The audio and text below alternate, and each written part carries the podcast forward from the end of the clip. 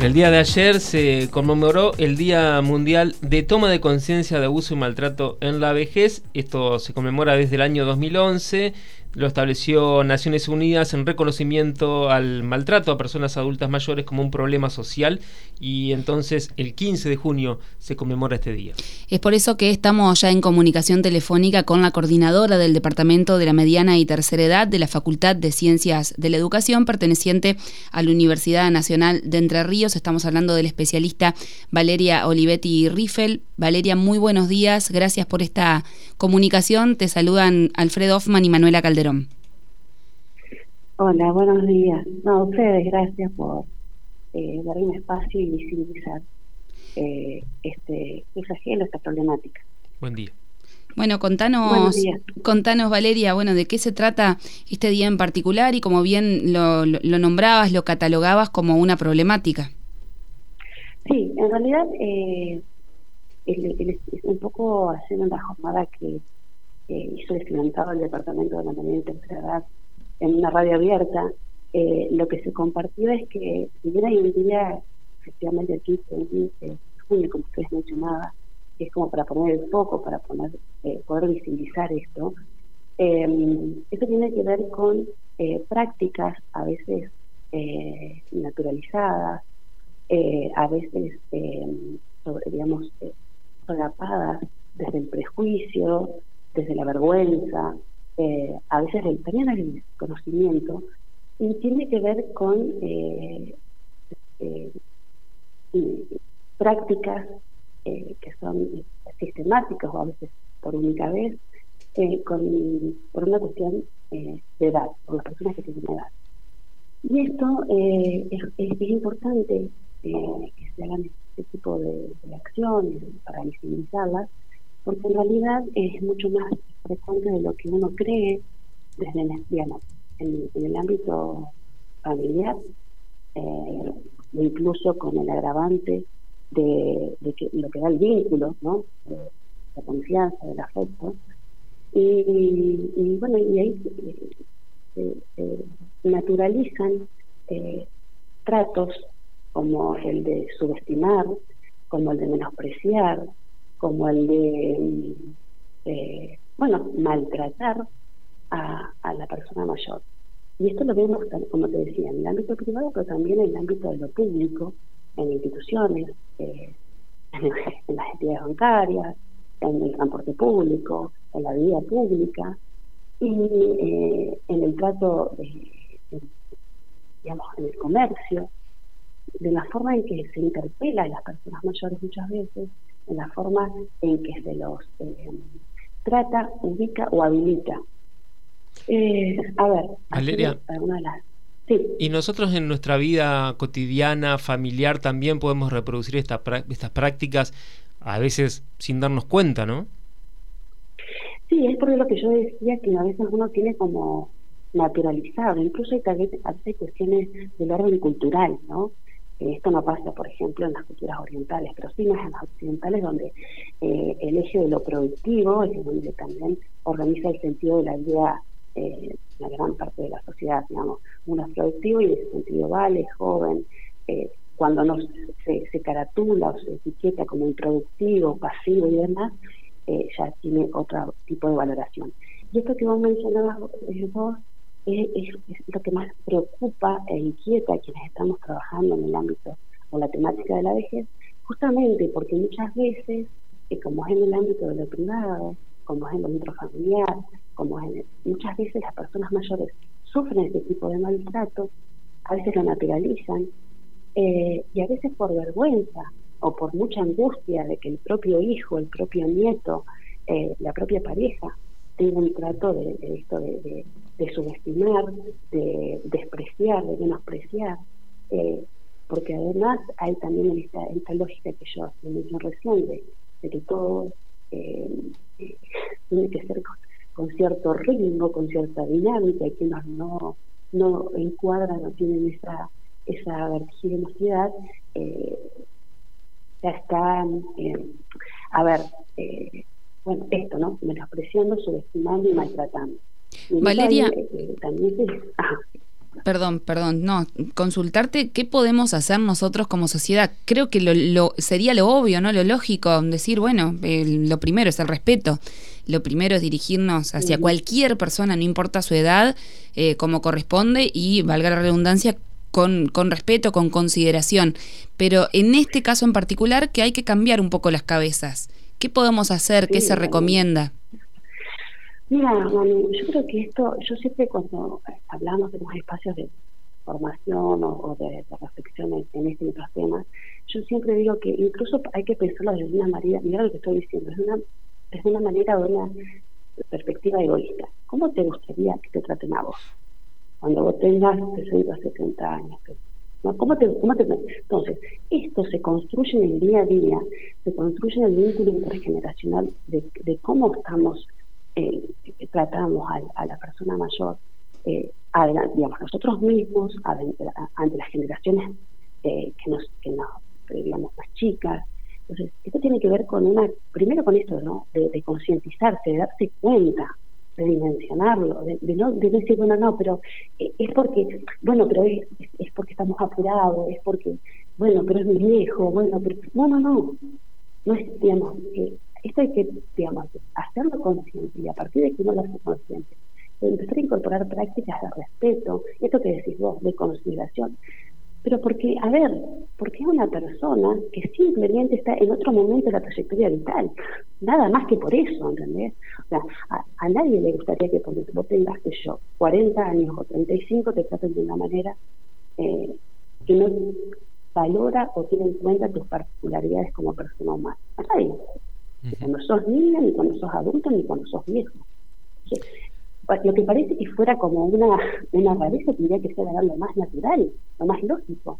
La persona humana eh, es un derecho humano que de hecho la Convención Interamericana, eh, en, el artículo 3 plantea esto, digamos. Entonces pues, hay que poner el foco sobre unas cuestiones que tendrían que ser ya eh, totalmente lógicas y obvias, pero no, hay, hay una hay un trabajo que nos tenemos que dar como sociedad eh, en, esta clave de ser, eh, bueno, de valorar a la persona humana, no importa la edad.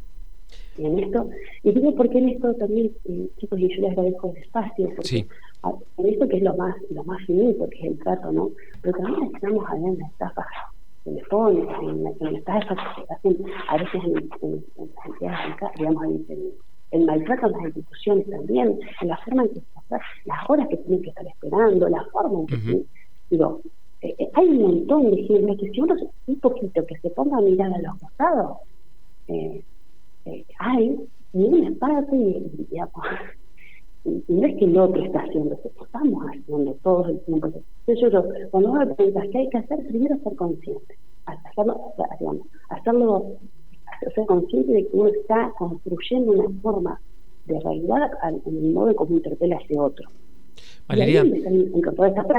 sí. Sí, bueno, primero quería pedirte si podías hablar un poquito más alto porque por ahí nos cuesta un poquito escuchar. Sí, cómo no. Ah, ah, ahora, ahora sí. ¿Está mejor? Ahora nos escucha. no, eh, Perfecto. quería preguntarte qué encuentran las personas mayores en el departamento de la mediana y tercera edad que les permite, este, bueno, no digo superar esta situación que está tan arraigada en nuestra sociedad, pero sí, bueno, tomarla a lo mejor de otra manera o hacer valer sus derechos. ¿Cómo se trabaja con ellos? Bueno, esto es un poco también lo que ayer hablábamos en la radio abierta, ¿no? Esto que tiene que ver nosotros como universidad, a ver, primero como una política de Estado, porque la universidad pública es una política de Estado, ¿no? Entonces ahí también hay una carga eh, política, institucional, eh, en lo que te voy a decir. Y en ese punto em, también es cómo, cómo vos interpelas a la persona mayor, desde qué lugar, qué, espacio habilitas eh, qué promovés, qué traccionás. Entonces, eh, en el caso del Departamento de la Mediana y Tercera Edad de la Facultad de Ciencias de la Educación, que esto simplemente les comento, en, el año que viene vamos a cumplir 40 años, esta experiencia es la primera experiencia dentro de las universidades públicas nacionales, eh, lo que hace es, desde, desde la educación, desde instancias de socialización, desde instancias de recreación, desde instancias del encuentro con otro, es eh, justamente habilitar al protagonismo de, esta persona que está transitando este, esta, este, este, esta etapa de, o este momento de su trayectoria vital. en este caso desde la educación, ¿no? que puede ser también desde la expresión cultural, eh, desde la expresión, desde el voluntariado, eh, desde el eh, acompañamiento o, o, la animación sociocultural. Entonces, el primer punto es de qué manera estamos interpelando a esa persona mayor, porque con esa interpelación pones un montón de cuestiones en juego, ¿no? Pones sentidos, pones una forma de construir la realidad, desde qué lugar, dónde pones el foco, digo, pones el foco en esa persona mayor que tiene una cantidad de potencialidades. Ayer lo hablaba incluso en otro momento, en otra instancia, con, con Manuela. Hay una cantidad de cuestiones eh, eh, de la persona mayor están ¿cuántos, ¿cuántos adultos, cuántos adultos recibimos esta intervención activa de las personas mayores cuando cuidan a nuestros hijos, el abuelo nieto. ¿Cuántas, ¿Cuántos adultos nos hemos beneficiado y nos colaboran activamente cuando los padres o eh, eh, nos, dan una mano lo económico o nos dan una un lugar en nuestra casa o nos o nos eh, o, o, cantidad de personas que teniendo más de 60 años, además, siguen muy activamente en la vida eh, profesional, laboral, gremial, cultural. Entonces, hay una, hay un, digo, esto, ¿no? ¿Desde qué lugar pensamos y habilitamos a esas personas mayores como sociedad? Hay un, hay en, en 99 con los principios, los principios de las Naciones Unidas, eh, hablaba de la sociedad para todas las edades. Bueno, yo creo que tiene que ver con ese horizonte, ¿no? La universidad pública como otro de los actores de la sociedad, que hay muchísimos afortunadamente y a buena hora que sea, hay muchos ámbitos que se están ocupando y trabajan eh, en, lo que tiene que ver con esta etapa de la vida, eh, es donde aspiramos, ¿no? En una, en una sociedad justamente para todas las edades, que la edad no sea un condicionante para que tengamos un trato diferencial. Valeria, para comunicarse con ustedes, para, mm, eh, por ejemplo, poder acceder a esos talleres, esas actividades que desarrollan, ¿cómo pueden hacer las personas mayores? Bueno, el Departamento de la Mediana y Tercera Edad eh, es, un, como les comentaba, es un ámbito de, educación a lo largo de la vida que está en la Facultad de Ciencias de la Educación, en Alameda de la Federación eh, 325. Eh, de lunes a viernes nosotros estamos del 16 a 19 eh, justo la semana que viene, a partir del 23, creo que el 24, no sé qué día cae el lunes, no la tengo presente, eh, o la próxima semana, perdón, eh, empiezan los periodos de, inscripciones para los cursos y talleres que se van a ofrecer en el segundo trimestre, porque la propuesta es la del departamento, se organiza en dos trimestres eh, abril, mayo, junio, agosto, septiembre, octubre. Bueno, el, a partir del 23 o 24 de junio, no tengo idea la, la fecha precisa de ese lunes. Eh, sería lunes 26, ¿Eh? lunes 26 de junio. Perfecto, lunes 26, gracias, mano. Arranca el periodo de inscripciones eh, para los cursos y talleres que están abiertos para personas, digamos, para adultos y adultos mayores, de 35 años en adelante. Eh, y esto este, y arrancan las propuestas en agosto. Bien, y para las personas, por ejemplo, que se quieran comunicar por teléfono, que no se puedan acercar. Es, es 42, el teléfono es 4230 eh, 325, Ajá. Eh, que es el, el teléfono fijo, eh, y ahí tiene una serie de internos que, que en este momento no recuerdo, creo que es el, interno 19, pero si no se lo, se lo, se lo precisan cuando la tiene la operadora. Bien, perfecto. Bueno, muchas gracias Valeria por este contacto. Bueno, si ustedes me permiten, ¿le puedo hacer una invitación? Sí, obvio. Bueno, el Departamento de la Media y Tercera Edad tiene una asociación eh, universitaria que hace las veces de centro de estudiante cooperadora. Y el próximo eh, viernes eh, ofrece una, el taller de recreación dramática una obra de teatro eh, a las 23.30 y tiene un bono de contribución, que es con eso lo que la, esta asociación colabora en todas las necesidades que tiene este espacio de, la Facultad de Ciencias de la Educación. Así que los invitamos a aquellas personas que les gusta el buen teatro a, bueno, a sumarse a este encuentro. ¿Dónde, se va a realizar la obra? En el auditorio de la Facultad de Ciencias de la Educación, Buenos Aires eh, 189. Bien. Buenísimo. Hecha la invitación. Ahí estamos. Bueno, vale, muchísimas gracias por esta comunicación y por darnos datos acerca de, esta fecha tan especial. A ustedes por el espacio. Pasaba por Radio Diputados Valeria Olivetti Riffel, quien es la coordinadora del Departamento de la Mediana y Tercera Edad de la UNER. Las voces de los protagonistas en Radio Diputados.